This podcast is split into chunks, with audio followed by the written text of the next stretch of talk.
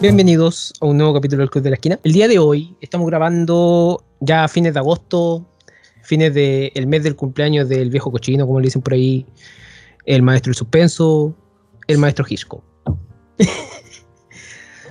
Vamos a hablar de una película eh, muy hermosa, una película elemental dentro de la historia de la cinematografía, que es Vértigo. Para ello, hoy, hoy en día, lamentablemente, no nos acompaña Conejo, así que en cuerpo y alma, si es que llega, eh, llegará. Si no, un saludo nomás para el, el pana Bunny, como le dicen ahora, o algo así, el pana conejo, algo, algo así. Era un video que vi, he visto. El no me acuerdo pana cuál era. El pana rabbit ese, sorry. No, no estoy tan conectado con los lolos, ¿cachai? El. Lolo. Bueno, ya estoy viejo, ya. Mira, las rodillas ya me están avisando que va a llover mañana, ¿cachai? Así que. Eh, como habló primero la Rocío, ¿cómo no, estás? fue la Javi. Ah. No. Bueno, sí, pues ya, ya. Como habló primero ella, Como hablé segunda. Ah. como hablaste segunda, te voy a presentar primero. Mm. ¿Cómo has estado? ¿Qué has visto? ¿Qué has hecho?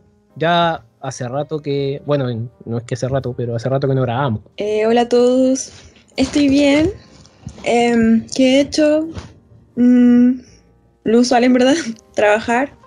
Este mes, eh, sí creo que hace un mes que no grabamos menos, Ujú. puede ser o no. Eh, bueno, la Javi me vino a ver, así que estuvimos juntas unas semanas. Así que parte de lo que la Javi vio yo también lo vi. Eh, por ejemplo, vimos, bueno, la Javi estaba viendo Sakura Card Captor, así que también la vi con ella al final. Y vimos la película de Singing in the Rain, que yo nunca la había visto, así que fue, fue entretenido. Esa es la película que no tenía subtítulos en español en HBO Max. Así que la verdad lo tuvimos que ver eh, por otro lado. no sé, verdad que no, es, que no es pirata. Y, mm, ¿y qué más he visto? Eh, oh, me di cuenta de que llegaron nuevos capítulos de Grace and Frankie en Netflix. Yo pensé que la serie estaba concluida. Así que la retomé. Y mm, también vi. Bueno, en verdad no es que me gusta tanto, pero era una serie que ya había empezado a ver. Entonces, una amiga con la que conversamos hablamos de esta serie. Así que vi Valeria, que es una serie española, pero eso. Y, eh, ¿qué más? ¿Qué más? No, nada, solamente he picoteado de las series que veo generalmente y que ya comento siempre. Has visto bastante. En realidad, sí, también, tam- también ha pasado rato, así que está, está bien que hayas visto bastante. Y bueno, si HBO escucha esto, que le ponga subtítulos a Singing in the Rain. ¿Pero te gustó? Sí, ¿En serio? sí. La disfrutamos. Entonces, es, es que esa va, va para el mes de los musicales para cuando hagamos la tortura al conejo. Ah, conejo no sí. Estuvo entretenida. Incluso me gustó ver la parte que la Javi dijo que era demasiado larga y que a ella no le gustaba. Que era un música, un una parte, Ay, una escena musical innecesaria. Según ella. No, pero lo disfruté. Encontré demasiado seco a lo- seco a los tipos. O sea, no puedo creer que se muevan así, parecían muñecos. Así que, eso. Bueno, ahí vamos a comentarles si es que hablamos de esa película alguna vez. Ahora voy a presentar a la nueva integrante del podcast, que yo creo que el, el ascenso más rápido que ha habido en este podcast. Pero ha sido un ascenso muy bueno y esperamos que sea una muy buena adición a esto también. Javi, ¿cómo estás? ¿Cómo te encuentras? ¿Qué has visto? Ha pasado tiempo. Hola, Eh, bien, como dijo la Rosy, estuve con ella, así que fui como a, dormir nomás, a su casa, en realidad. Como que a no hacer nada y está contenta. eh, vimos Singing in the que es de mis películas favoritas. Me encanta, me encanta. Pero no me gusta el musical de. de. Ay, no tengo en la mente. Ese. ese no, no me acuerdo. Ya, pero el que el- uno de los finales que está actuando como sería la Ah. película, Ya. ya, ese dura como 6, 7 minutos, no sé. No entiendo. Ya, bueno. Ese, eh, y la película de Sakura Card Captor, con la Rosy también. Vimos más películas, pero no me acuerdo. Eh, estoy viendo Steven Universe, ya la había visto, pero que necesitaba algo confortable para que me acompañara durante las vacaciones. Así que por eso vi Sakura y ahora Steven. Eh, ¿Qué más vi? Vértigo. Eh, Y no sé, como cositas chiquititas, películas repetidas en realidad como más para Ah, acompañar. Vimos Cruella, eso también vimos. Vimos Cruella. Sí. No, Qué cosa más mala.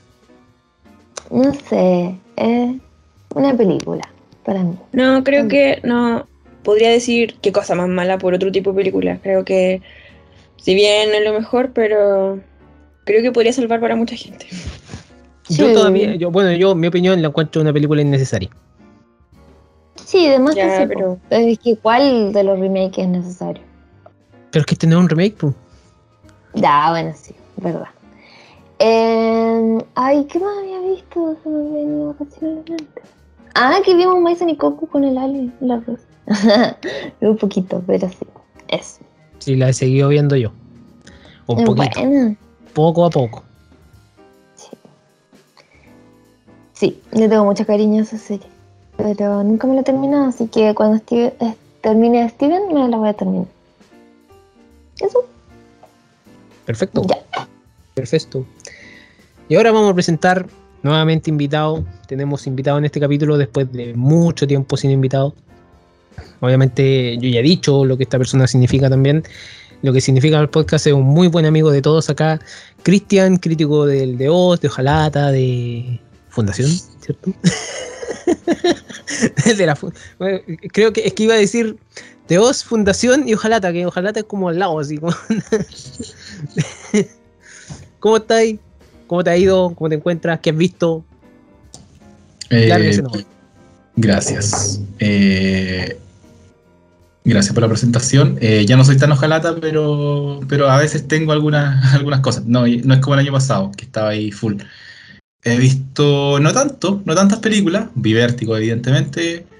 Vi. Estuve participando de un taller de cine checo que me invitaron. Así que estuve viendo películas checas de la nueva ola, checoslovaca, de hecho, de esos tiempos, del 63 hasta el 70. Ayer fue el último capítulo, o sea, el último capítulo, el último, eh, la última clase. Estuve entretenido, aprendí harto, eh, estuvo en el grupo, así que, que estuvo, estuvo bueno eso, vi hartas películas de ahí. eh, no recuerdo todos los nombres, obviamente no me lo sé en checo tampoco. Eh, estuve viendo algunas series. Estuve viendo el primer eh, capítulo de Colapso, El Retorno, segunda temporada. Eh, estuve viendo Ocupas, la vi en, no sé, 30 horas yo creo que la vi, una cosa así, en un periodo de 30 horas. Yo no soy muy fan de las series, ni tampoco de los maratones de series, pero Ocupas la había visto hace unos 6 años.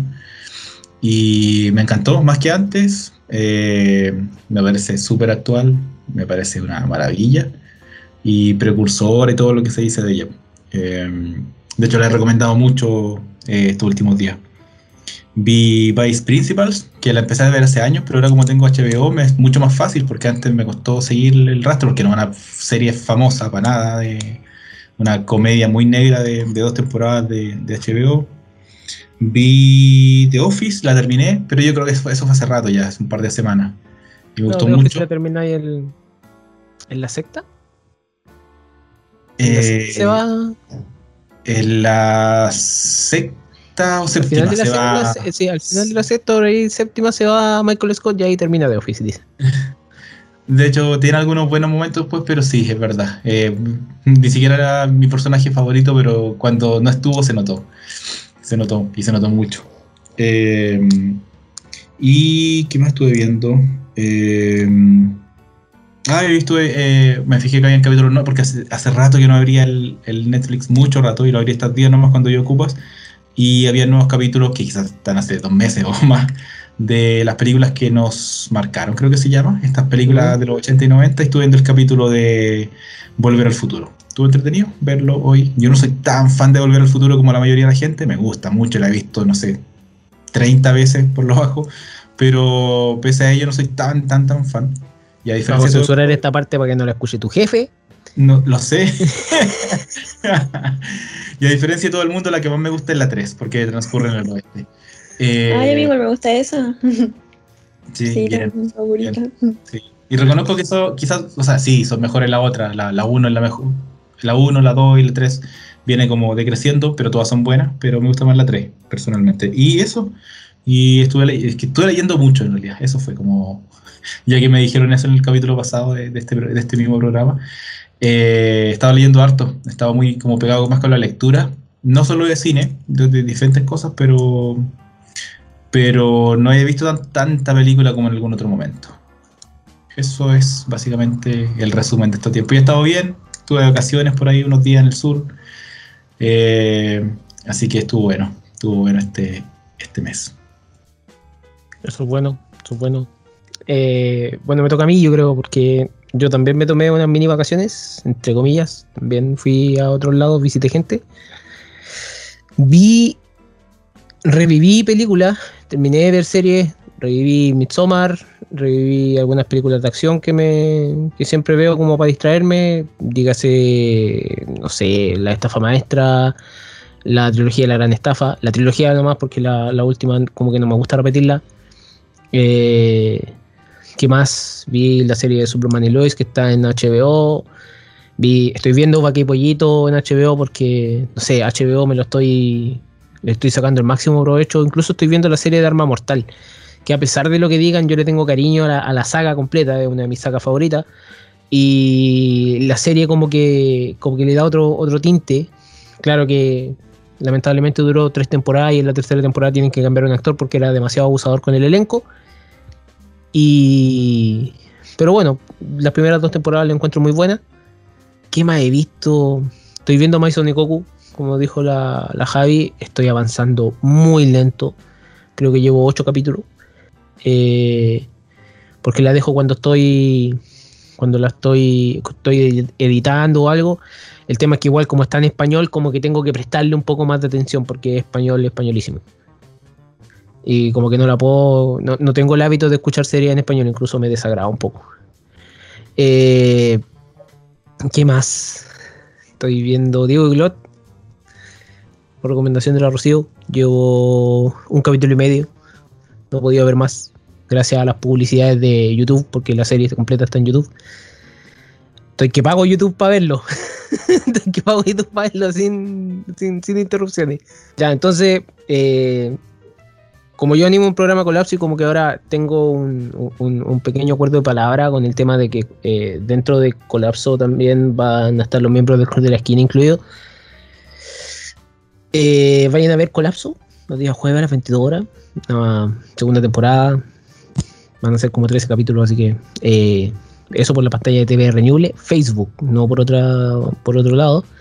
Eh, sigan en nuestro Facebook y Instagram, arroba el Club de la Esquina, para más información sobre el podcast.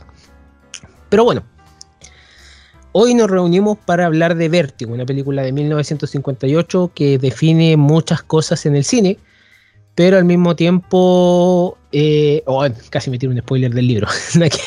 Between life and death, between the golden girl in the dark tower and the tawdry redhead that he tried to remake in her image. Es una película sobre un suspenso de un hombre que lo contratan para seguir a una mujer y pasan muchas cosas. Eh, este capítulo va a estar con spoiler porque esta película es de 1958, así que si no la ha visto, vaya a verla porque está disponible en HBO Max. Quien no auspicia este capítulo.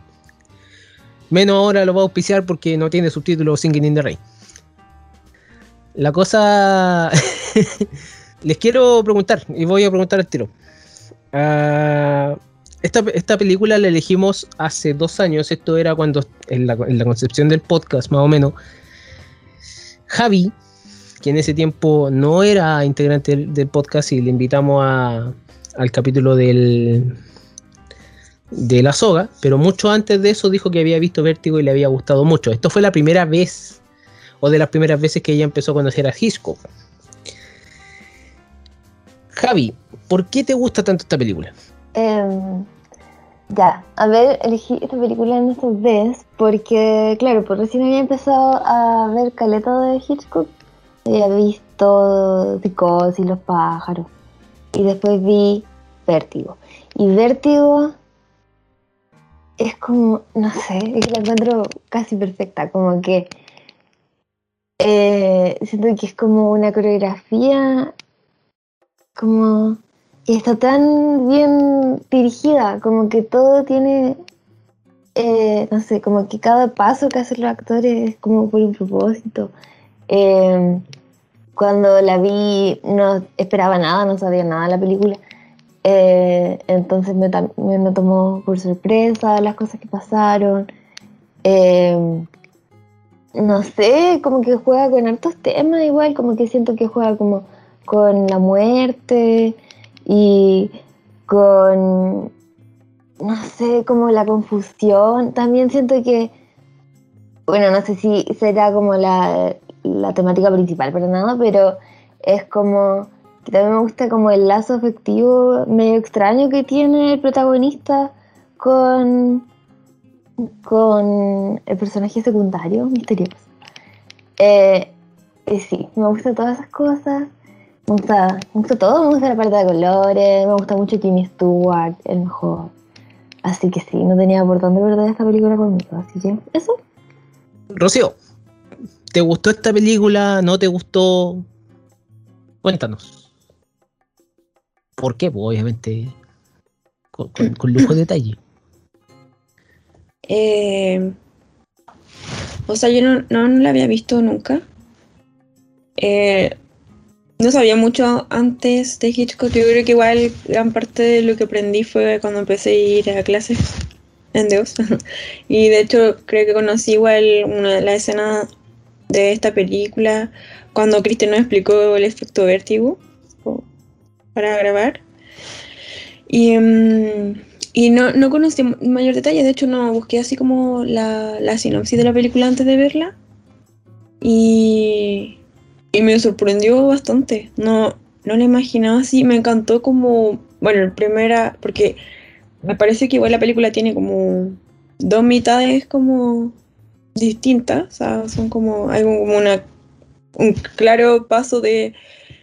eh, de cómo se desenvuelven los personajes hacia ya la segunda mitad. De hecho, yo en un minuto, cuando llegué a dar parte, pensé que la película iba a acabar y fue como, wow, todavía queda mucho por seguir viendo. Y, mm, y me gustó que como, primero que te tiren como ese aire medio como místico, como que yo pensé que de verdad iba a tratar como algo medio sobrenatural para que y después hay como otra una revelación que no me esperaba entonces fue muy entretenido la verdad como que no podía dejar de ver por todo lo que iba a pasar y me gustó también la gran cantidad de bueno el Cristian me decía en el recién siempre dice ¿sabes? pero tiene como muchos simbolismos la película así como que verdad hay muchas cosas que que tú la ves y, o sea, no sé, un objeto o algo y que tiene relación con algo que pueda con que va a pasar o algo que tiene que ver con algún personaje en específico. Entonces creo que tiene razón la Javi que parece como una gran coreografía que como que todo el mundo armó para el protagonista. Y, es muy interesante también eh, cómo aborda el tema de mm, como las fobias y el trauma y cómo puede actuar una persona ante ello y, y también cómo se aborda también la temática de, de lo que es la mujer también para un hombre o lo que es un hombre para la mujer, al menos en la época en la que fue desarrollada la película. Así que eso, creo que en verdad tiene muchísimo que uno podría analizarle. Y sí me gustó. Ah. Yo creo que quedó bastante claro. Pero está bien, está bien. Cristian, en tu caso, tú siendo gran fanático de Hitchcock, que primero me, me gustaría que contestarais por qué razón eso. Y segundo, si obviamente te gusta esta película, porque puede ser que eh, el maestro tenga grandes obras, pero de repente se puede caer o algo. No sé, dime tú. Eh, no, aclaro que el maestro nunca se cayó, en 54 intentos nunca se cayó, ni siquiera se tropezó. Eh, una, una película, es que no alcanza a decir uno mala, no califica como mala, pero una, una de las películas, algunas de las películas más o menos logradas de Hitchcock son mejor que casi el 90% de lo que se ha hecho. Eh, y todas tienen algo, hasta- todas tienen algo que es como una clase de cine, eso es como innegable, más allá de, de las debilidades que puedan tener, todas tienen alguna cosa que es como, como hizo esto.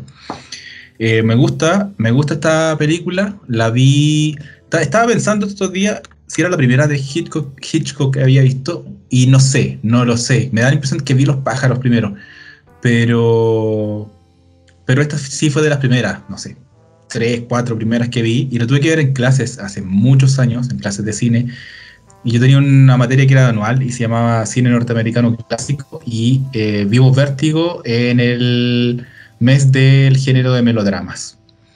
Eh, lo que siempre me ha sorprendido porque esta película puede ir en varios géneros, bueno, como las grandes películas, están incluso en género. Eh, pero sí, es un melodrama. Después con el tiempo me ha ido como, lo he ido aceptando más. Eh, no la he visto tantas veces como otras, como Los pájaros, como, como Extraños en un tren, como... ¿Cuál es la otra que veo mucho de Hitchcock? Eh, Psicosis la he visto, pero no tanto. Más que nada he visto partes para, para clase o distintas cosas. Pero yo creo que Los pájaros es la que más he visto. Esta la he visto harto, pero no tanto. Y la volví a ver hace, hace un par de semanas, eh, después de varios años.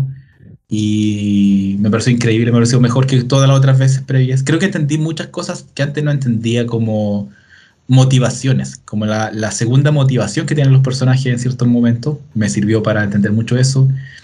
La vi con mi mamá, quien yo le dije, tengo que ver una película, porque era cuando eh, estaba la idea de grabar en otro momento este, este podcast y finalmente no se hizo en esa fecha y yo tenía que quedar muy, muy encima del tiempo y, y estaba ella acá, pues le dije, veámosla, pero no sé si te va a gustar. Y de hecho no la alcanzó a ver y eh, completa y después me dijo, oiga, que va ahí con la cana y después se la llevé dos días después y la terminó de ver y dijo que le encantó, le encantó, le encantó. Dijo, me gustan mucho estas películas antiguas eh, tan bien contadas y ¿por qué me gusta Hitchcock? Es que tengo, tengo como la fascinación por la gente que hace, eh, que ha sido como casi lo mejor en, el, en lo que haga, no solo en el arte.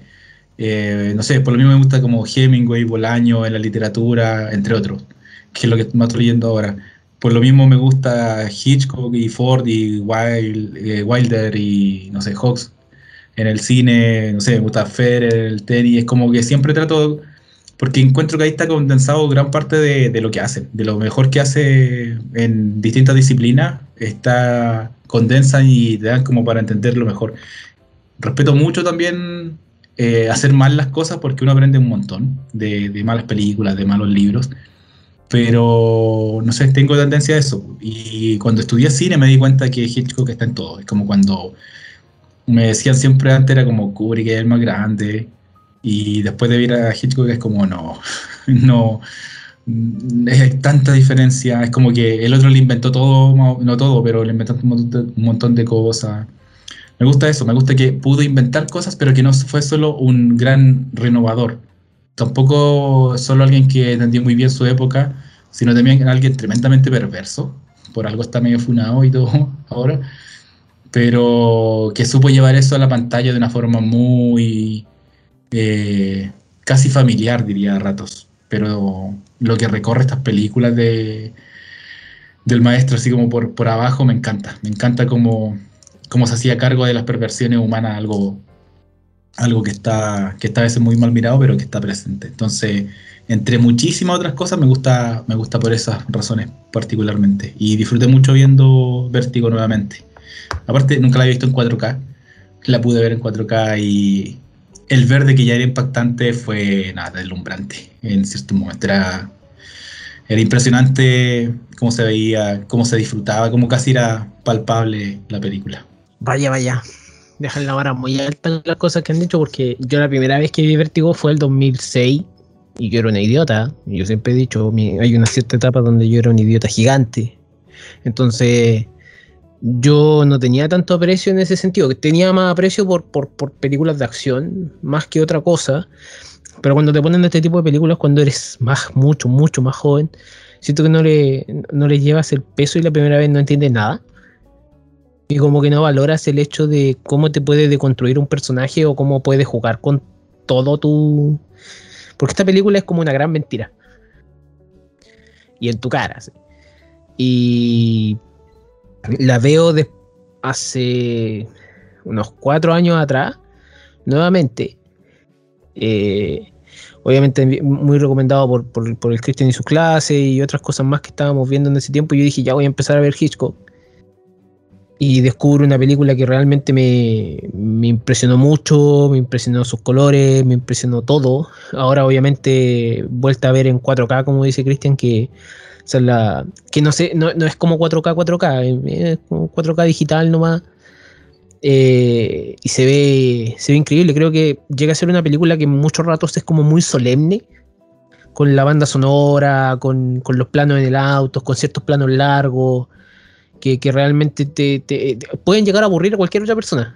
Es una de las razones por las cuales yo no veo cine con mis viejos, porque, por ejemplo, vi una vez eh, Once Upon a Time in Hollywood dijeron, no, la película aburrida. Y yo quedé mirando así como yo no soy su hijo. Eh, pero, pero pasa eso, yo creo que pasa eso con, con Vértigo, que de repente hay mucho plano en lo cual te va a poner quizás lo que significa el personaje o la misma escena, etcétera, etcétera, que pueden significar mucho más para Hitchcock. Y, de repente te cambia el panorama completamente. Los últimos cua- 40 minutos de la película es- es- eres tú cayendo con el personaje en esa escena donde el mismo personaje cae. eh, la, invención del, ¿cómo decirlo? Dolly Zoom le dicen, traveling compensado, le han dicho en otros lados, pero al final es efecto vértigo. Eh, creo que está muy bien hecho. ¿Y cómo lo cuenta Hitchcock? Porque una de las cosas que grandes que logré tener este año por fin el libro del cine según Hitchcock recomendado por Christian hace años. Y en la mitad del libro más o menos habla de esta película, habla que no estaba muy contento con cómo la estaba haciendo. Eh, Truffaut populariza el hecho, el, el- el hecho de que supuestamente los escritores de la novela en la que está basada, la novela francesa que se llama eh, Desde los Muertos, si no me equivoco en la traducción en español, es como que la escribieron para Hitchcock por ahí por el 53, 54 y se demoraron en tener los derechos y todo. La actriz principal iba a ser otra, pero quedó embarazada, que iba a ser Vera, Vera Miles, era otra de las divas de, ese- de esos años y ella queda embarazada y lamentablemente no puede hacer la película y en esos años a tener una eh, carrera ascendente eh, y quedar embarazada lamentablemente no era bueno en, en el, en el ámbito, sino justamente hoy día que estamos grabando se recuerda a Ingmar Bergman, la dama esta que durante unos buenos años que ella quedó embarazada recibió muchos mensajes de odio y, eligen a esta otra actriz, que no recuerdo su nombre, sorry, en este momento, pero lo hace tan bien, lo, la manera en la que James Stewart también actúa, creo que James, James Stewart nació viejo, creo que en todas las películas está muy igual. está, está completamente igual. Desde que lo veía en La Soga, que eso fue el 42, por ahí, no, 48. La Soga por ahí. 46, 47. 48, ya, sí, sorry. Cuare- eh, 48 a esta que el 58 está muy igual, un par de canas nomás, así como que no. na- na- Hay una escena en donde se ve más flaco eh, y solamente por la pura ropa que usan, toma eso Tony Stark en Avengers que tuvieron que digitalizar el cuerpo para hacerlo más flaco. Eh, lo, encuentro todo, todo muy bien hecho. Hay un plano que es sinceramente magnífico, que es el plano cuando está dando vuelta la cámara y cambia de escenario. Y todos se preguntan cómo lo hizo y el loco literalmente armó los escenarios. Y creo que lo, lo que siempre me ha gustado de esta película es el hecho de cómo ocupa los planos de sombra. Por la película, en, cierto sentido, a pesar de que tiene un color muy lindo para la época, eh, hay unos planos que son que donde James Stewart se esconde, donde, cómo, donde ocupa las sombras, toda esa cosa, creo que está muy bien hecho. Creo que desde el punto de vista, desde que yo he tratado de hacer esos planos, son yo creo los más difíciles de hacer. Porque muy penca tratar de grabar en la oscuridad. Tan simple como eso. Así que eso, no sé si alguien más tiene alguna opinión de la película. Javi, Rocío, Cristian. Voy, voy a decir algo que es una precisión, solo quiere editar este momento para que no quede ahí, que yo sé que fue un error de, de nombre nomás que lanzaste, pero era Ingrid Bergman, no Ingrid, Ingrid. era In- Ingrid, sí, sí, sé. No, no, sí, va a quedar, va, va a quedar, si mis equivocaciones quedan. Sol- sol- solo para que no quede ahí. Después Sí, como- se me había olvidado, era Ingrid.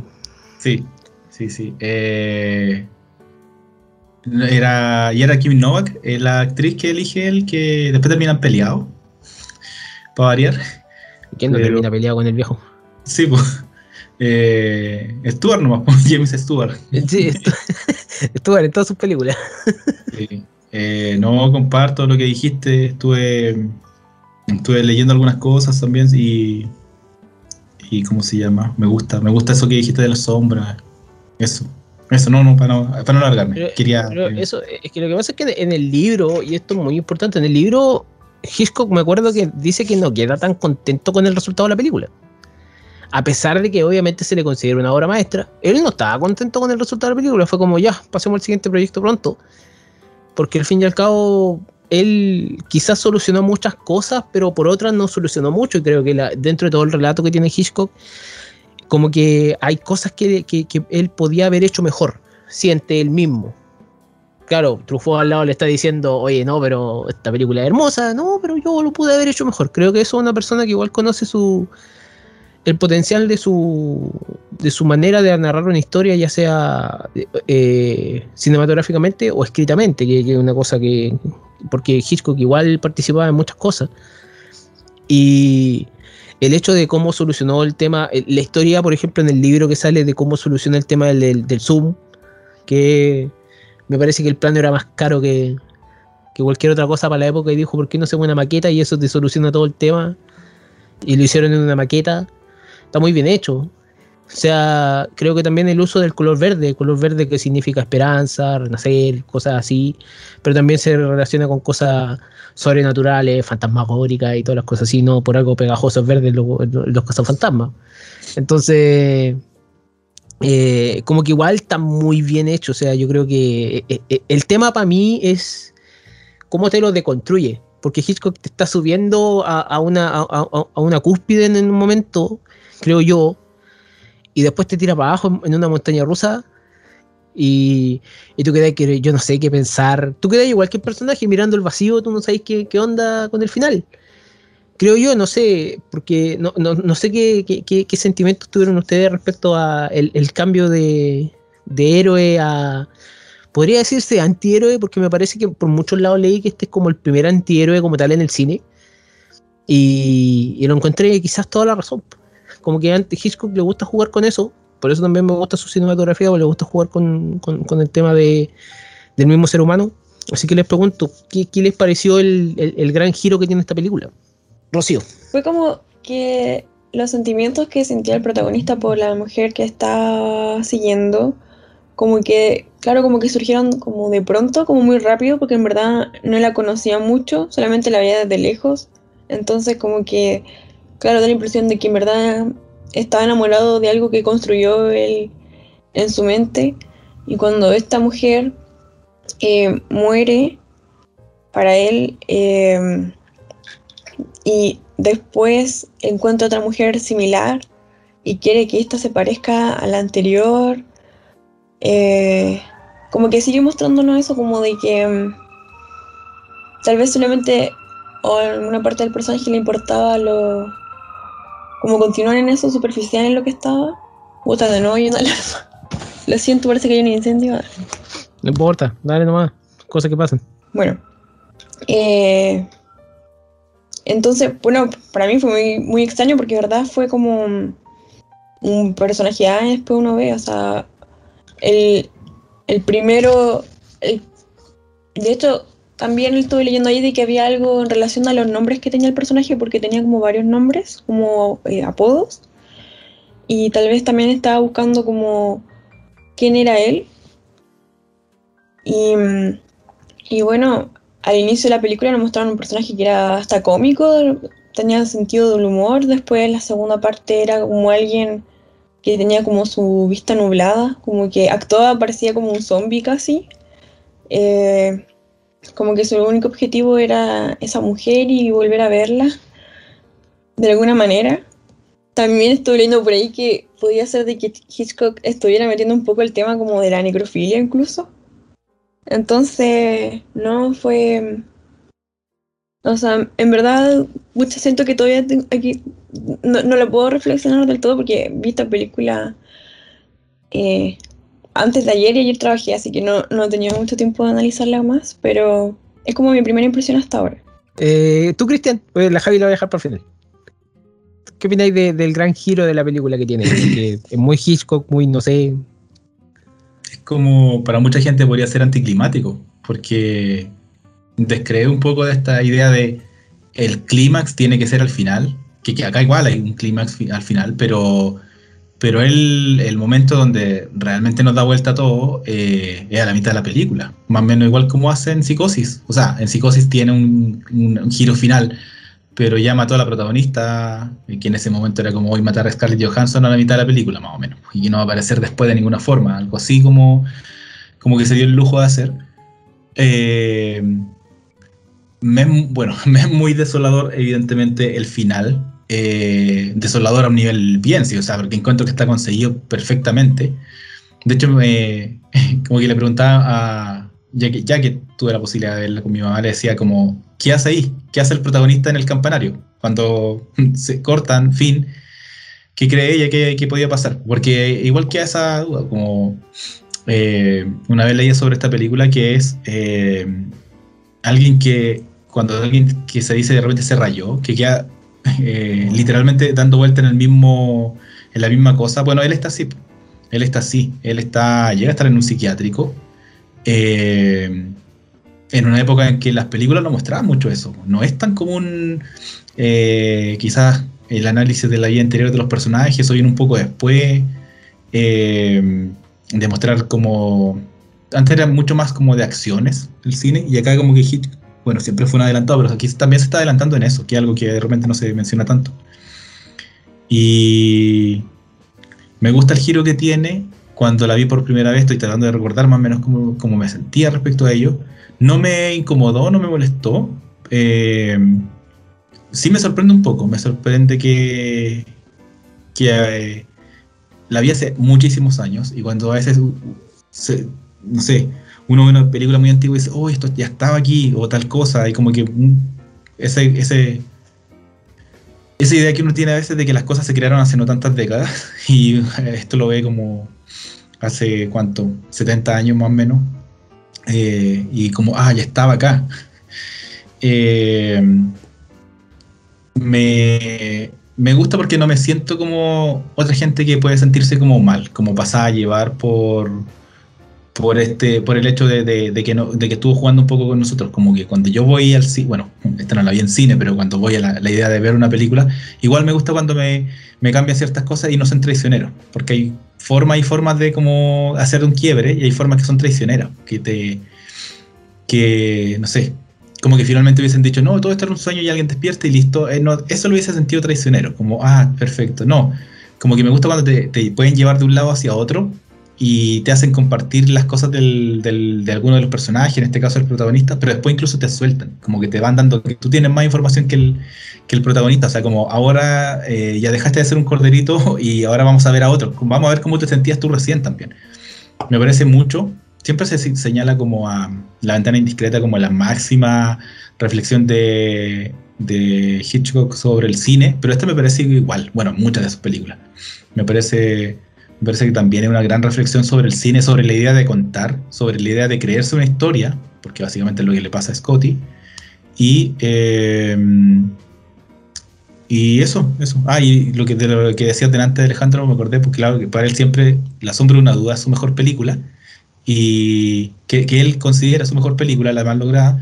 Y esta es como que incluso ni siquiera en La Plata, en el libro que antes estuve leyendo, decía como, sí, cubrió los gastos. Así ni, y no sé, su película quizás más estudiada le dedica muy poquito en el libro. Hablan muy poco, de repente otras películas más chicas hablan más y como que se nota que este no es un gran recuerdo parece para él. Sí, incluso yo me acuerdo que, según lo que había leído por hace un tiempo atrás, que esta película tenía un final diferente. Y ese final solamente viene en la edición en Blu-ray. La, colocaron como material extra. Que tuvieron que bajarle incluso el tono porque era como medio erótico, era como medio raro, en, cierto sentido, que tenía que ver con tomarse un trago cerca de una ventana, pero tenía har- hartas cosas más. Pero esa viene, viene solamente en el, en el Blu-ray. No, no me acuerdo de haberla encontrado en otro lado. Javi, tú siendo la más fan de esta película, eh, opiniones sobre el, el gran cambio de esta película. Ya. Eh, es que. Bueno, eso que decía el Cristian igual, que como que uno piensa que la gente de antes como que no sé, que no hacía cosas. Entonces como que eso me sorprende. Es como que es turbia la película. Como que se mete en cosas como cuáticas igual, como lo de la necrofilia o esto de cambiar, querer cambiar a una persona para que se parezca a alguien que se murió. Es súper denso todo eso, entonces como que siento que eh, lo habla, o sea, me sorprende de que sea una película antigua, me pasa eso. Y, y me gusta también que juegue con eso porque es humano también, pues como que no somos, no sé, como que el humano tiene muchos matices. Entonces como que, sí. Y, y bueno, sí, pues también es muy entretenido como que, que te tiren pistas porque yo juraba que, no sé, porque iba a ser la reencarnación de la Carlota y toda la cuestión. Em, entonces como que lo pinta, al principio parecía mucho más simple todo de lo que termina siendo. Y encuentro que el desarrollo de eso está súper bacán, lo del color verde que han mencionado ahorita igual, eh, súper bacán porque siento que cambia de, connotaciones a través de la película porque al principio, em, ¿cómo se llama el nombre de la esposa del otro? del, de Madeleine. Ah, ya. La, ya, la Madeline tiene este vestido verde y como que todo se ve elegante, su auto es verde y todo, y todo así, pero se ve como, no sé, como que la tela de su vestido se gruesa y como de buena calidad y como todo este tipo de connotaciones muy distintas a las que termina siendo al final. Eh, que cuando ponen esta luz verde sobre eh, sobre la, bueno, que en el fondo es la misma, pero la actriz, eh, no sé, como que demuestra tantas cosas, muestra muerte como enfermedad, eh, no sé, se ve como un fantasma. Entonces me gusta ese juego como de algo tan como una dicotomía entre ambos conceptos. Y, también me encanta como la obsesión, como la termina llevando igual cuando la lleva al campanario, como que realmente como que se le va la onda al, al no sé, como que... Eh, pero tampoco es como algo irrealista, como que se siente muy bien logrado todo, como que...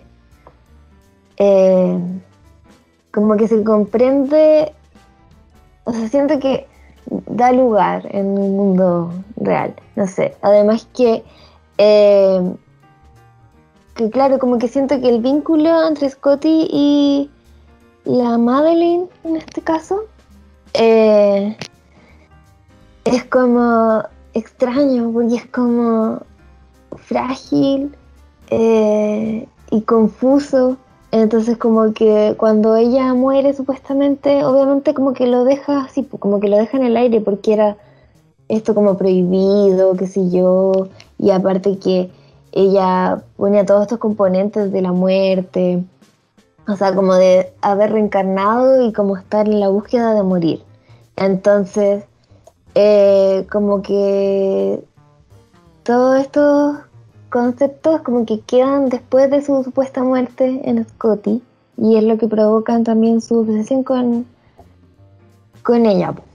Así que eso me gusta mucho, mucho, mucho. sí, yo creo que esta igual me gusta por la ventana indiscreta. Eh, pero esa la vi después de, de Vertigo. Pero son las que más me gustan, yo creo. ¿Pero la has visto toda?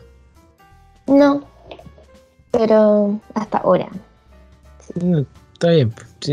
igual el hecho de que veáis igual es bueno porque me pregunto, y una, de las cosas que se me pasaba por la cabeza, y esto es porque siempre me voy a tirar contra este lado en ese sentido, ¿cuán cancelable puede ser esta película? Ya que me acuerdo una, crítica que leí una vez era esta película en, eh, o enaltece la, la violencia del macho opresor, eh, y la tanto visual como en comportamiento hacia la mujer.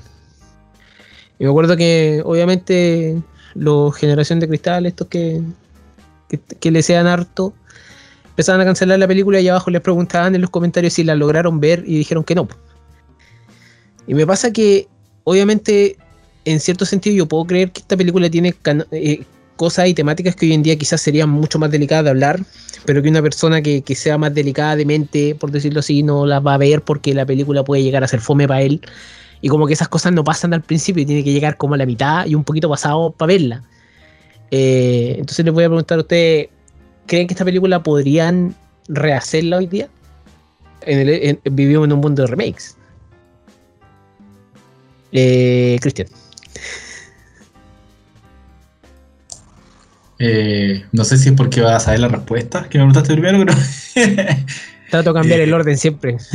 Ah. Eso es, es, es random, eso es lotería. Eh, es que las remakes de las grandes películas que han hecho en los últimos años han salido tan mal. Para empezar, de, no sé, El plan de los simios de Barton, eh, Suspiria, eh, ¿cuál era la que escuchaba estos días? Que, no sé, una que salió hace poquito, no me acuerdo cuál fue, pero una, una película muy grande. Eh, no están ni cerca porque yo creo que los tiempos son diferentes y porque antes la idea de un remake re- correspondía a otras cosas. Ahora es básicamente como esto le fue bien en su tiempo, o esto es de culto, o esto tiene algo donde engancharlo ahora, pero eh, monetariamente. Y se hace por eso, ya no se hace tanto como por un interés de algo artístico, sea, sea cual fuera el motivo. Eh, entonces, me parece que no. Y si lo hicieran, ya hipotéticamente, si lo hicieran, eh, no, pues apuntaría otra, no sé, se la darían a una persona ganadora del Oscar por hacer una película políticamente correcta, pero que, que se vende como, como rupturista. Eh, me parece también como, como dice dices tú, Alejandro. Al ver la película te fijas que Scotty no queda como un héroe. O sea, el tipo te lo muestran que está loco, te lo muestran en un psiquiátrico, te lo muestran que su mejor amiga, que, lo tuvo como un interés romántico, está preocupada por él, o sea, está... eh, eh, no sé, no, te, dicen, ah, esto es súper normal, esto es como, está bien y esto es lógico, no, te muestran una realidad simplemente y no lo ensalzan como un héroe, tú, tú de hecho lo dijiste, un antihéroe llega a ser en un momento. Eh, eh, no creo que la hagan porque tampoco fue un éxito en su momento, porque igual quedó más vieja, porque no tiene un culto alrededor, pese a que siempre se suele señalar, bueno, siempre, pero muchas veces como la mejor película de Hitchcock y casi la mejor película de la historia, o sea, una de las pocas que ha destronado al ciudadano que hay en esos recuentos cada década que hacen. Eh, hoy en día creo, creo que está elegida la mejor de la historia.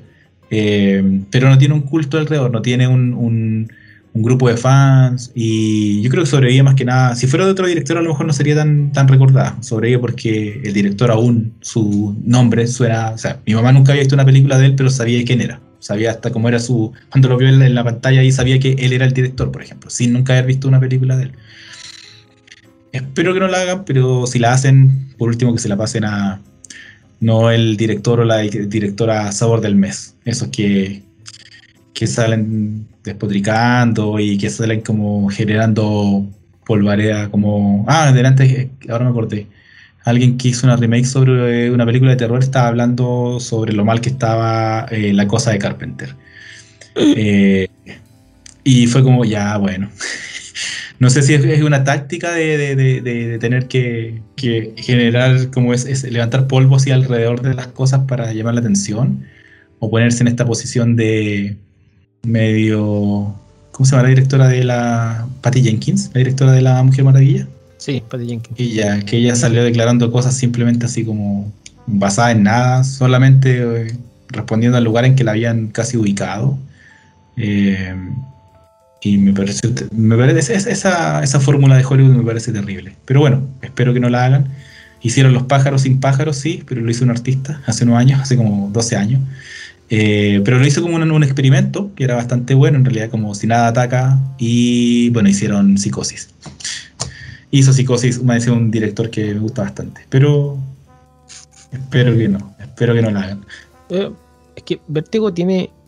¿cómo, cómo decirlo? Vértigo tiene un tema que su influencia ha pasado a otras películas, incluso Toy Story. Hay una escena que es muy vértigo y siempre se muestra que es cuando Woody va cayendo entre las cartas, si no me equivoco. Eh, no me acuerdo si era en la 1, pero esa es la, es la escena que siempre tú ves videos de vértigo, en la 2. eh, tú ves videos de Vértigo y sale la escena de Woody cayendo por, por ahí. Y, tú decís, ah, ya, esta es la influencia de Vértigo hasta en las películas animadas. Pero una de las cosas que, puedo decir, para, porque ahora van a hablar la- las mujeres de este podcast, eh, es que lo- no es que yo- lo vayan a remasterizar Vértigo, porque tal como todo, a mí no me gustaría que remasterizaran Vértigo. Vértigo se ha ganado un, renombre más allá de lo que es, porque siempre salen las mejores películas de cada director. Como que todos los años aparece cuál es la mejor película que tú has visto en tu vida, Scorsese, Fincher y X directores, eh, y colocan a Vértigo dentro del ranking. Y, y obviamente todos van a empezar a pescar esas películas cuando, cuando no sé, Scorsese, o sea, es como cu- cuando Tarantino dice, no, vi tal película japonesa, china, más oculta que la, no sé, cualquier cosa, y todos la van a salir a buscar en internet. Entonces pasa, pasa mucho en, en ese caso. Pero lo que sí, y lo que puedo anunciar, es que esto, este, porque este tráiler salió hace el 23 de agosto. El 23 de agosto salió el tráiler de eh, Vértigo, el juego, el videojuego. Pero este, eh, el, el videojuego no se va a tratar específicamente de la película de Vértigo, sino que como de otra historia, pero se llama Vértigo, tal cual, con el mismo póster, mismos colores, y son esos juegos de toma de decisiones. O sea, son esos que tú vayas avanzando con el personaje y vas tomando la decisión que mejor parezca. Y supuestamente el juego se desarrolla en, en, en base a las decisiones que tú tomáis. No, no juego tantas cosas así, pero lo está haciendo un estudio independiente y está hecho para lanzarse a fin de año. Eh, eso es como la, la única cosa que puedo decir que pueden eh, eh, hacer con Vértigo, porque hacerla me parece que tiene otras remasterizaciones de otros países que son muy cercanas a la película, pero no, como que no, no tienen tanto renombre. Habiendo hecho eso, y obviamente contesta, siguiendo con la pregunta, Javi, Tengo, sí, ya. A mí me parece que es que esta película está hecha como con tanto cariño y con tanto tiempo también, que no es como una película, o sea, me refiero a que es una película más larga y como que tiene estas dos como fases igual. Entonces como que la primera parte no tiene tanto que ver con la segunda, o sea, como atmosféricamente, digamos. Entonces, siento que es un formato que no está hecho para lo que vemos ahora. Pues. El otro día hablaba con unas amigas, por ejemplo, eh, y me decían que ya no podían ver videos si no los veían en por dos de velocidad. Entonces, como que, eh, no sé, por TikTok es como un formato súper rápido también, como que uno va avanzando y avanzando y avanzando y avanzando y viendo tanto contenido muy rápidamente de que algo que requiere más tiempo y más dedicación al verla, siento que no es algo que está hecho para el público de ahora. Bueno, por lo menos el público general, porque obviamente nosotros vimos esta película. Pero la cosa es que eso me pasa mucho y porque siento que condensarlo tampoco funciona tan bien porque, bueno, yo creo que está hecha como está hecha por algo igual. Eh, bueno, y obviamente no... Tampoco eh, soy muy fan de los remakes ni nada, pues así que ojalá que no pase. Pero lo que tú decías del juego, como que en realidad no me parece tan mala idea porque igual bueno, yo nunca juego en realidad, pero sí que la gente que le gusta jugar, como que igual es como un momento solitario y como más íntimo con algo, más encima que es como eh, de, de una empresa independiente, dijiste.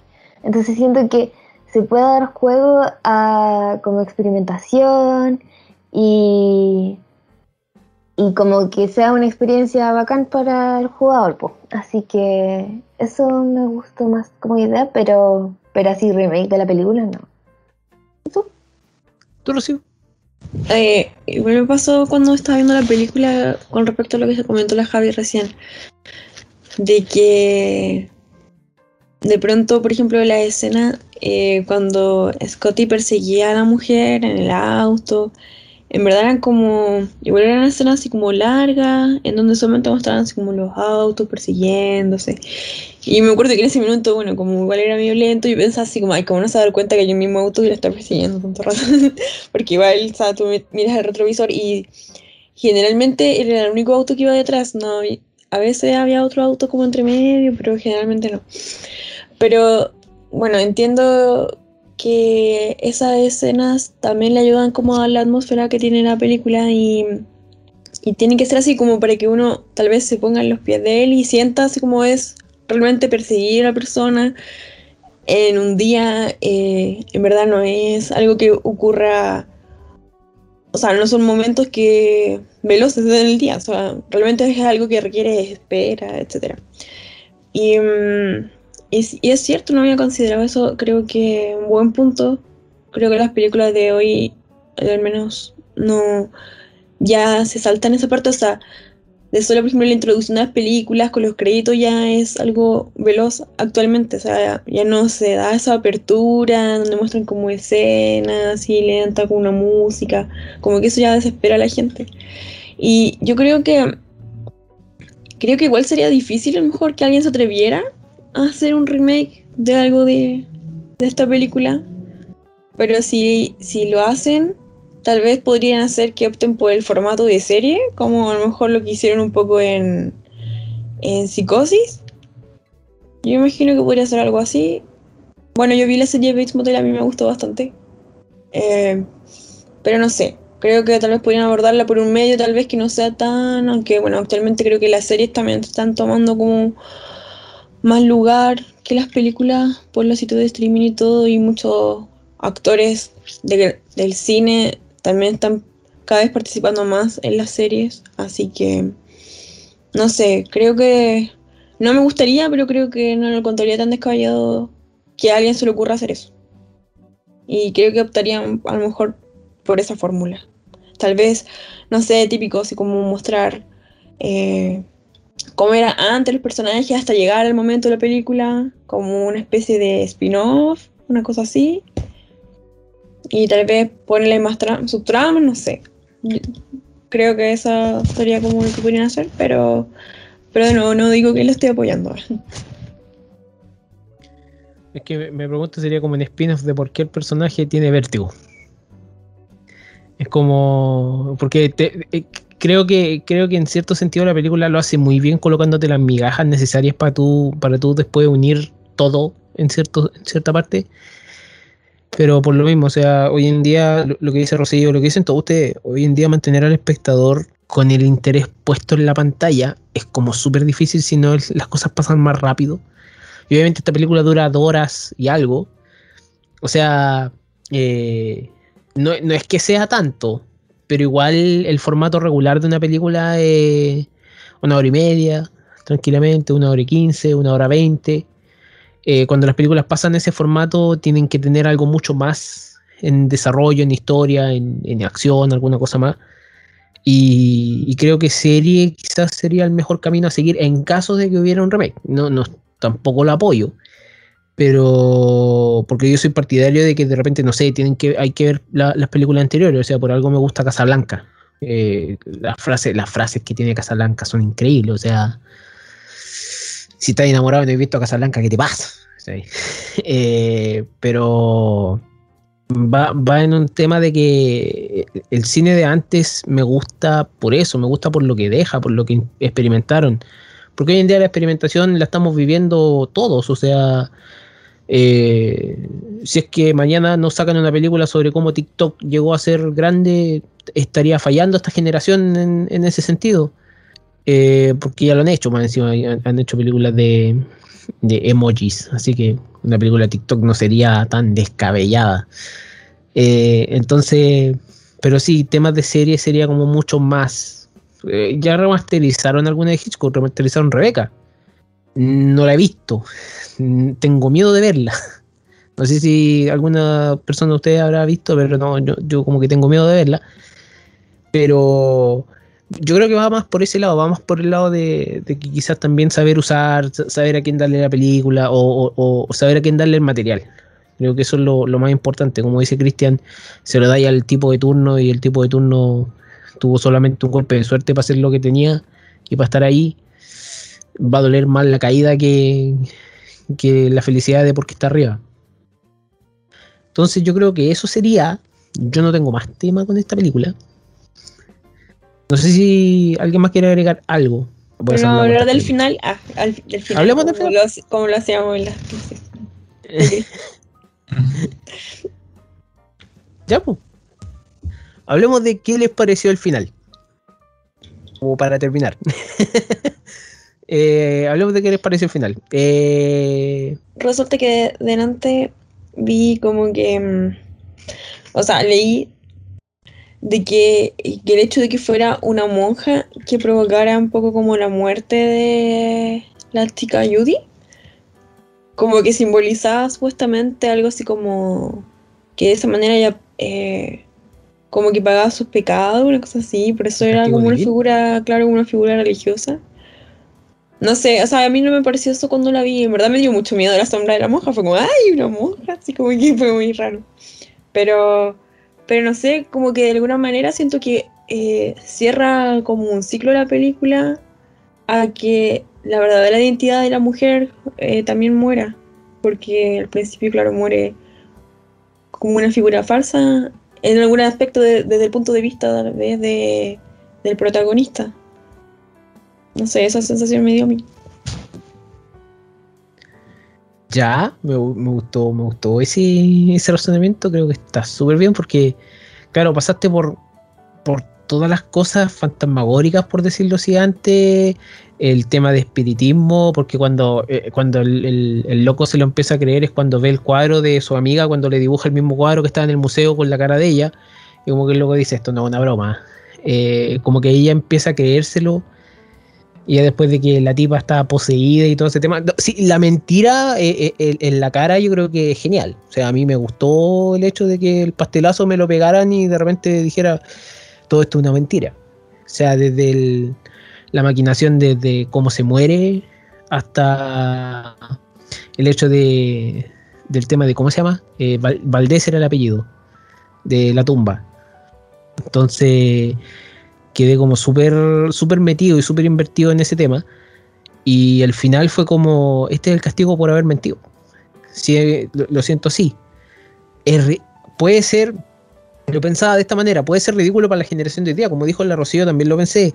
Como no te das cuenta que te están siguiendo más encima del auto, menos camuflado a la historia, blanco, eh, el único que te sigue, yo no sé si esas calles habrán sido eh, cortadas por alguna razón, alguna cosa así, alguna cosa así pero eh, No, la muerte y cuando- igual- la- los estacionamientos, yo decía, pero ¿cómo se estaciona como ahí mismo? O cuando ella, cuando llegan al puente San Francisco, donde ella se tira el agua, igual así como los únicos dos autos que estaban ahí, entonces era como, ¿cómo no se dar cuenta? Entonces como, claro, ahí tú dices, sí, pues entonces es evidente que ella está actuando porque eh, probablemente se daba cuenta, o sea, sabía que él estaba ahí, entonces era como que tenía que simular como que no, y que ay, saliste de la nada. pero la escena del juicio es muy buena. La escena del juicio se, se- se la dicen sin, sin filtro todas las cosas que le pasan al, al loco. Y la muerte del final también sí la puedo encontrar ridícula, pero por eso yo quedo igual que el personaje. Tú quedas mirando la película así como, ¿qué pasó? ¿Se acabó? No, yo no puedo creer que se acabó esta cuestión, quiero que siga.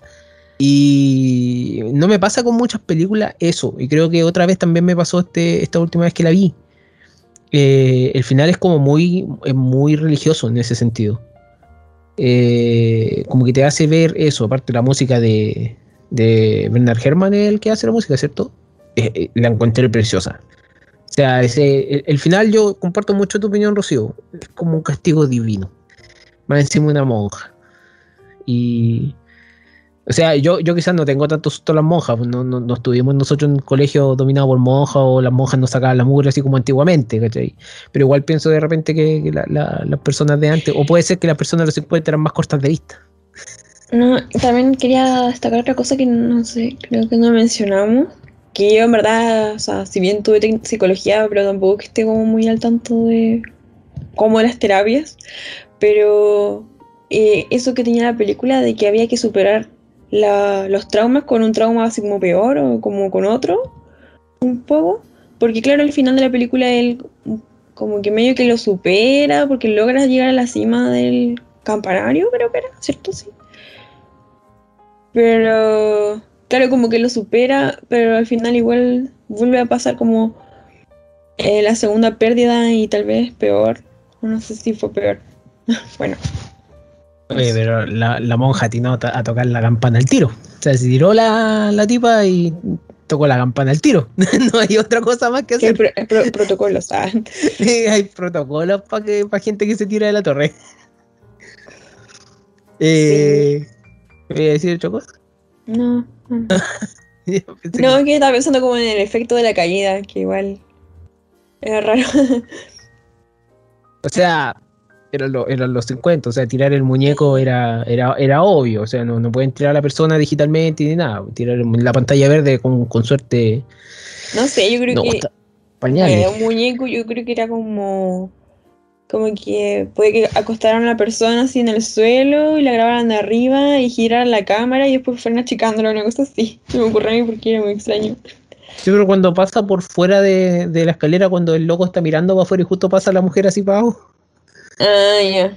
La, pri- la primera vez que ma- cuando ma- se mata Madeleine, cuando, cuando se ma- mata al alter ego. Esa, esa la encontré rara, pero es muy de, muy de la época, así como que te recuerda Mm. que eso está hecho en los, en- en los 50 todavía, casi los Igual, 60. igual la película no, no responde tan bien como cuál era la verdadera motivación o como que pasa a segundo plano la motivación del esposo de Madeleine de querer matarla. Como que igual dije, ay, pero no, no se supo. No sé si habrán como teorías. No he leído ninguna, no sé si alguien más sabe.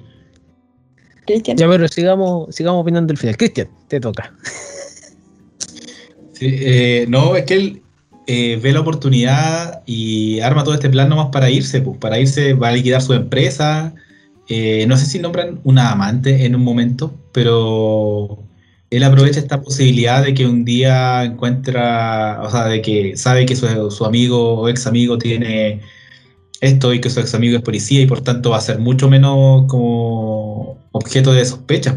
Eh, Es, el, engranaje perfecto que le falta para un plan para un plan redondo, pues el plan como tal es redondo, si lo que pasa para él, él no, no, no falla nada pues, para, el, para este tipo de millonario. Eh, pero está- yo creo que está bien que no lo mencionen tanto porque no es, no es el centro de la película. pues, el- es como. Es una, es una excusa eh, argumental. Pero me gusta el final, me gusta mucho. eh, me gusta, me gusta esos finales brutales que tenían algunas películas en, ah, de los 70 para atrás. Es como, listo, pasa esto y aquí queda nomás. Es como, llega el otro día estábamos hablando, Chinatown, por ejemplo. Era como, pero así termina. O como, y esa, comparten un, final como de desazón, pues, nada más. Eh, creo que esta película incluso se adelanta. De hecho, en el libro de, de, Truffaut eh, lo hablan, lo hablan y Hitchcock dice que él no está ya, o sea, está pendiente y a la vez no está pendiente del, del final feliz, porque aún era una, una casi una- un requerimiento del público norteamericano el final feliz en las películas, y aquí ya está claro que está decidido por irse por el otro camino. Ya como el público tiene que madurar y lo va a terminar de hacer madurar dos años después con, con psicosis. Claro, y lo va a hacer madurar de la peor forma posible, quizás, como maduren a golpes casi. Eh, pero, pero ya, aquí- ya está lanzado en, en otra cosa. Y no, para mí, tiene- que esta creo, no recuerdo todas las películas, ahora no las tengo tan claras, no he visto todas, aparte, me falta una que otra por ahí, o alguna que vi hace muchos años y no, ya no recuerdo casi nada. Eh, pero me parece que está como entre lo más alto y está como en la depuración total de un artista, como hace Psicosis dos años después que Psicosis es mucho más recordada, o sea, tiene la escena casi más recordada de la historia del cine, o sea, como que Vértigo no puede competir con eso, no, no, no hay forma. Eh, pero me parece que acá alcanza como, no sé, la idea del doble, del falso culpable. Lo que no está tan presente acá es la mamá, la figura de la mamá opresora que está presente en una parte importante de su cine, no está. Eh, alguien que un falso culpable, en este caso, un poco está... eh, la culpa en general, como la idea de la culpa que él tiene de, que no la pudo salvar en un momento a la, primera, eh, la culpa con la que va a quedar con la segunda. Y respecto a lo que decían de la gente de más corta de vista en los 50, eh, yo he llegado a la conclusión de que eh, ciertas películas norte, o sea, cierta, cierto cine, mayormente las películas norteamericanas, eh, antes, antes, antes de los 60, de, que, perdiera la inocencia ese, o sea, Estados Unidos, habían dos cosas que uno daba por hechos, hasta algunas se mantienen hasta hoy, pero ya no tanto. Eh, hay dos cosas que uno dice, pero ¿cómo? Como que siempre a mí antes me causaban, eh, hasta que lo terminé aceptando como una parte casi de su sociedad, que la gente no está pendiente de cuando, de quién va en el auto de atrás o en el del lado, como que viven cada uno en lo suyo y por eso cuando alguien mata o está involucrado, o, aunque sea falsamente en un crimen, está muy preocupado de quién lo sigue y eso es como que pasa a ser trascendental en las películas de, espías, por ejemplo, en las películas de en los films noir también pasa mucho eso. Y la otra que me he dado cuenta es que en las películas gringas la gente puede caminar por los jardines de otros casi y nadie te ve, eh, aunque estén las, las cortinas corridas. No es como aquí en Chile que tú sabes como al tiro quién anda dando vuelta, como que hay una cosa así como de sentís ruido y ya sabéis quién anda cerca de tu casa. Y creo que tiene, tiene que ver con nuestra sociedad. O sea, aquí en Chile, entre que siempre hay una vecina mirando de alguna ventana y entre que la gente teme porque le pueden robar, porque vivimos enrejados, los gringos no viven así en los 50 por lo menos. Viven en estos lugares que no tienen rejas en las ventanas, ni en las puertas, o sea, ni, ni, ni lo a la calle. Y alguien se puede meter a un edificio tranquilamente y dar vuelta por él sin que nadie le diga nada. No, hay, no está la idea del conserje como que te toma los datos, ni cámaras, ni nada. Esas dos cosas me he dado cuenta y las he terminado aceptando en el cine gringo. Aún se mantiene, pero no tanto. En los 50 era como, listo, es parte de. Eh, de los 60 para atrás, en realidad, es como parte de. Eh, Ahora hay grupos de WhatsApp del condominio. Eh, también, también. de hecho, tú de tu celular puedes estar al otro lado del mundo y puedes estar viendo lo que pasa en tu casa y en la afuera de tu casa y, te venden eso como un pack de, de seguridad. Eh, ya ni siquiera necesitáis comprar un pack de seguridad. O sea, tú con un, un par de cámaras y, listo. Ya no necesitas contratar una, empresa. Eh, eso me ocurre. Y el final, volviendo a, lo, que originaba esta pregunta, me, me, parece un, gran final y un desolador final, eh, con muchos de los mejores finales de la historia del cine y, y me parece también jugado, me parece, me parece eh, casi como diciéndote, estas obsesiones, las obsesiones no llevan a nada, o las obsesiones terminan obsesionándote solo más cuando crees que estás como curado de algo.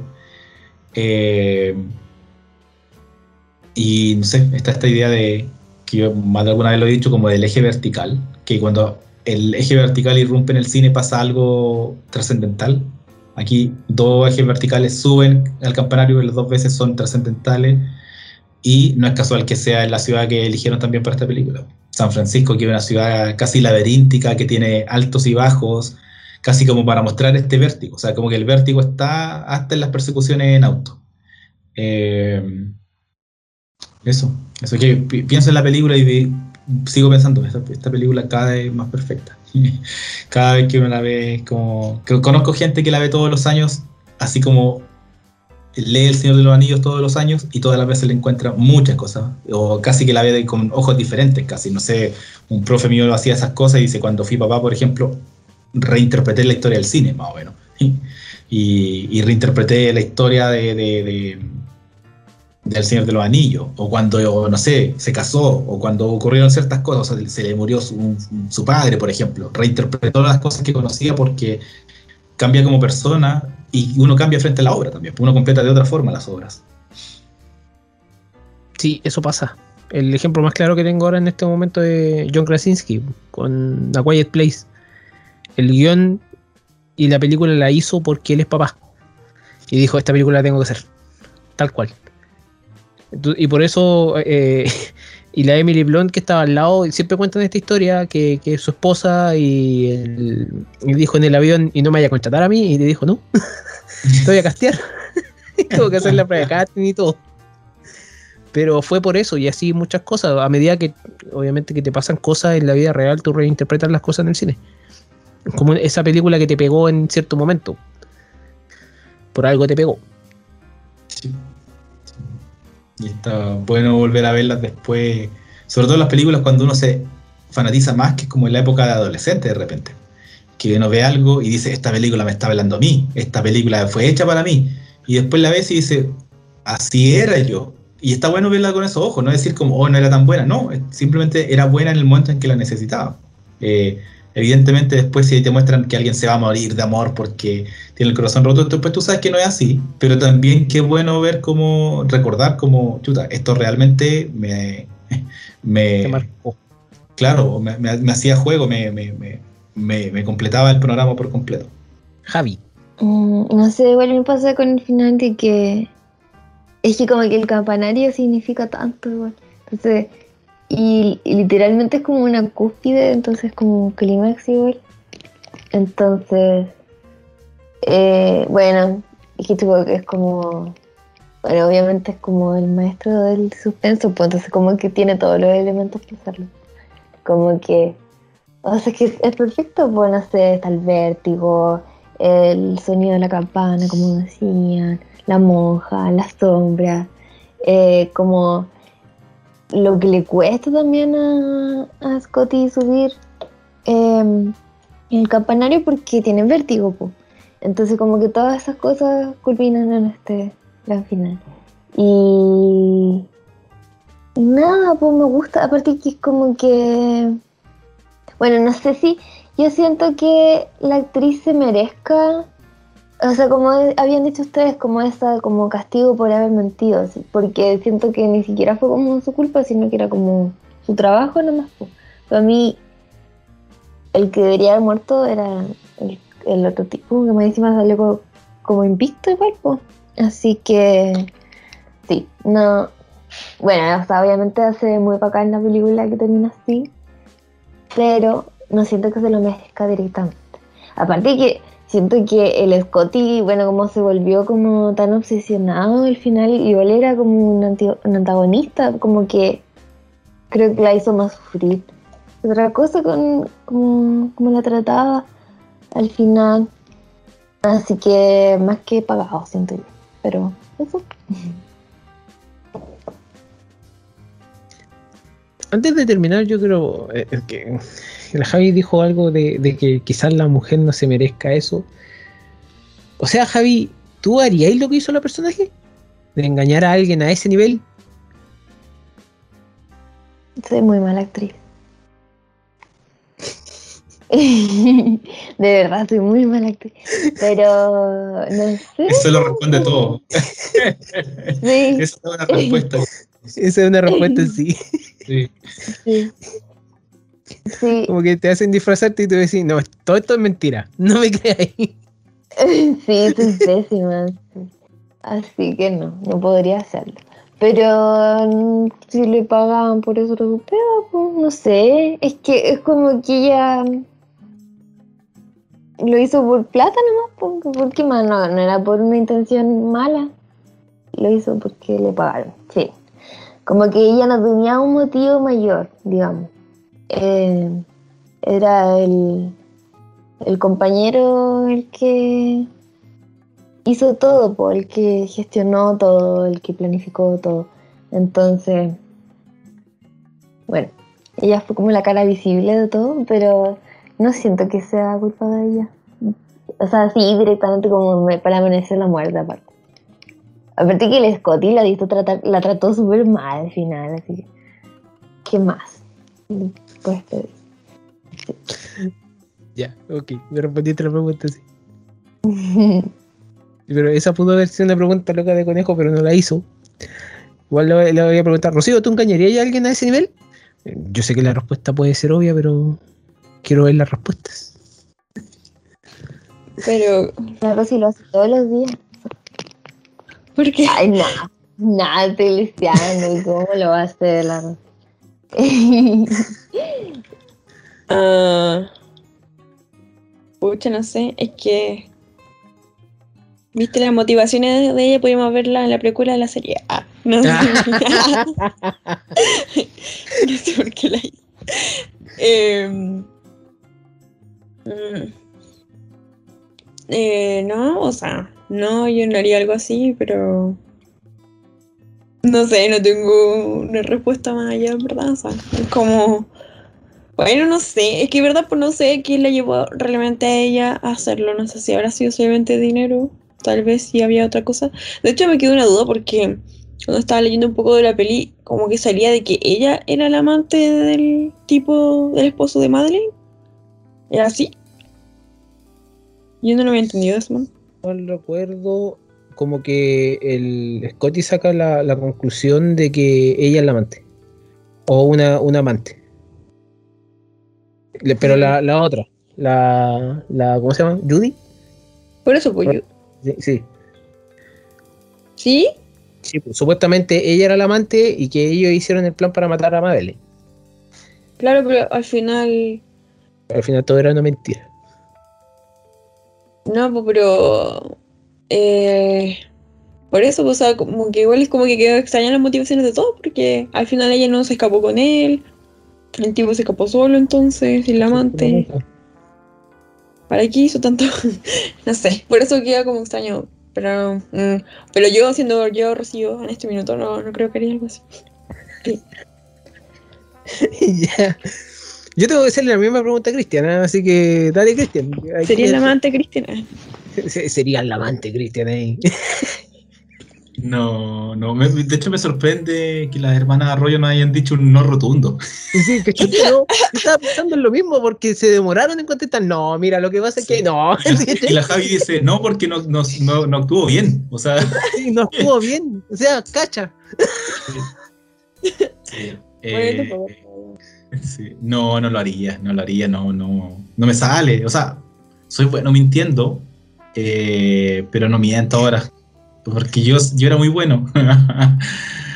Esa parte- esa parte esa parte, esa parte como cuando la otra vez conté que cuando alguna vez en algún en alguna actividad hablamos de, de cómo era uno antes, ya eh, yo era bueno mintiendo, nunca lo usé para el mal, sí, sino para zafar de situaciones cuando de repente tenéis que mentir en el colegio, tenéis que, pero no sé, pues, por una prueba, cosas así, menores nomás, porque al final te das cuenta, pucha, mentir en una prueba, es como, después te das cuenta como, no sé, pocas veces lo hice, ¿cachai? Como, eh, finalmente no significa mucho, y no, no lo haría, no lo haría, es que no...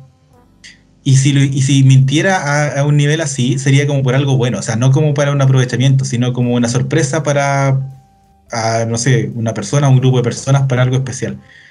Eh, igual, la ficción es mentir, eso siempre lo he sabido, es como contar tu versión de algo, contar como una versión parcializada y hacer algo.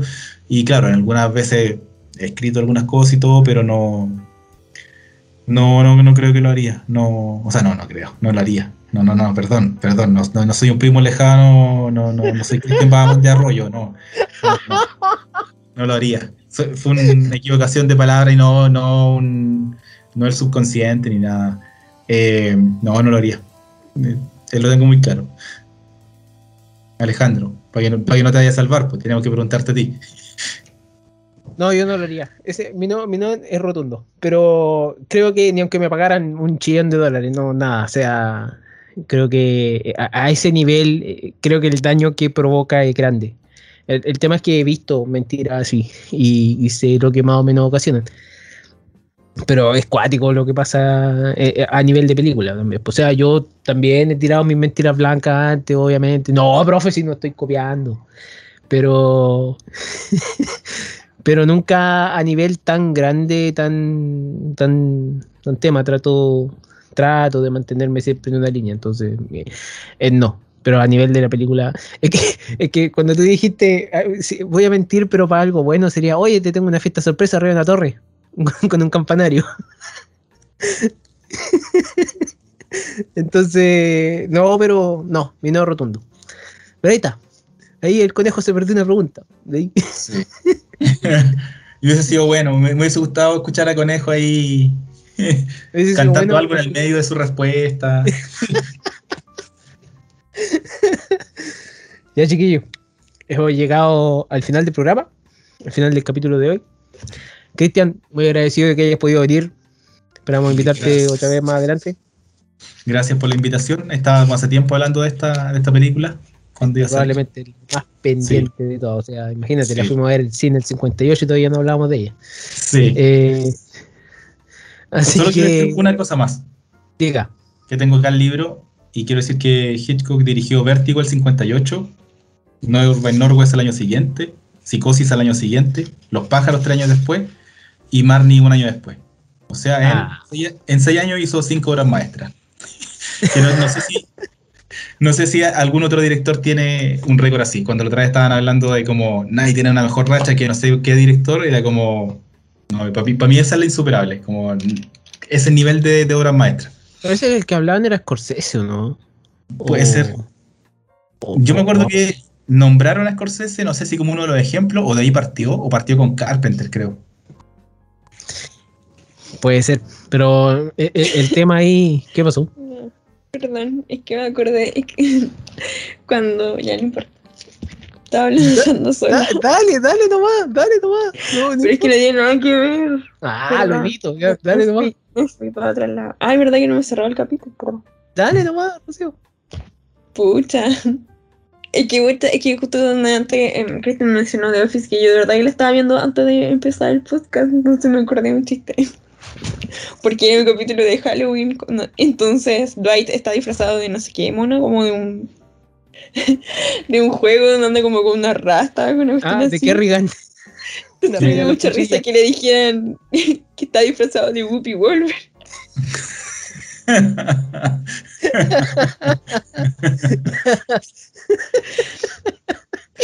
Y después, en otro capítulo, eh, Andy le dice a la. ¿Cómo se llama la, la recepcionista? Eh, Erin, Erin. de que le interrumpa la reunión para decirle de que tiene que darle. que tiene una llamada importante y que él va a rechazar la llamada para que la persona con la que está teniendo la reunión se sienta que es importante, es más importante él. Y a ella se le ocurre decirle de que, que tiene que contestar la llamada porque se, se murió su mamá y él no puede, no puede no rechazarla. Ay, qué estúpido.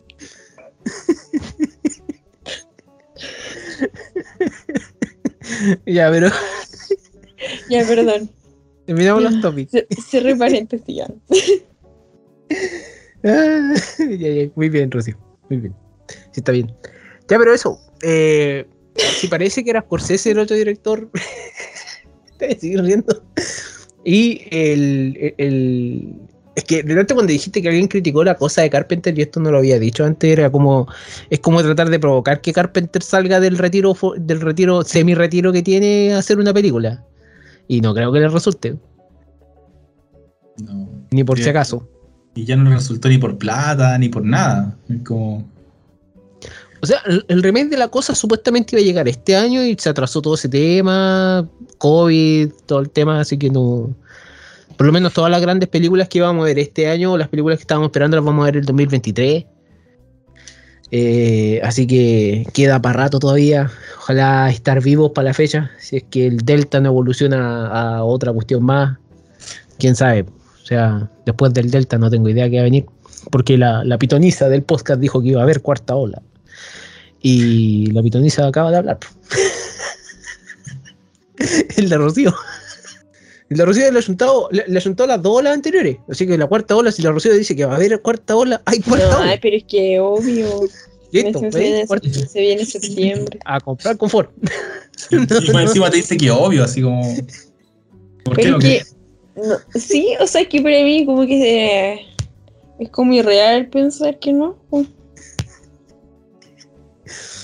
Muy lo bien. siento. Eh, este, Lo escucharon aquí primero. Esa es la cosa. Pucha, o sea, yo creo que va a llegar el momento de que ya no pase nada. ¿Ah? Voy a volver a clases presenciales. Oh, va a sus presenciales. Ya, voy a cerrar el, voy a cerrar el capítulo primero para seguir hablando. Ya. Como había dicho, muchas gracias por venir, Cristian, y eso ya lo pasamos. Así que, eh, Javi y Rocío, nos vemos en el siguiente capítulo. Vamos allá a empezar a planificar lo que es el mes de septiembre. Así que prontamente habrá noticias dentro del Instagram. Muchas gracias. Nos vemos. Chao, chao. Chau. Saluda con Javi hizo señales. Y hizo señas. Chao. Sí, yo aplaudí, pero tenía apagado.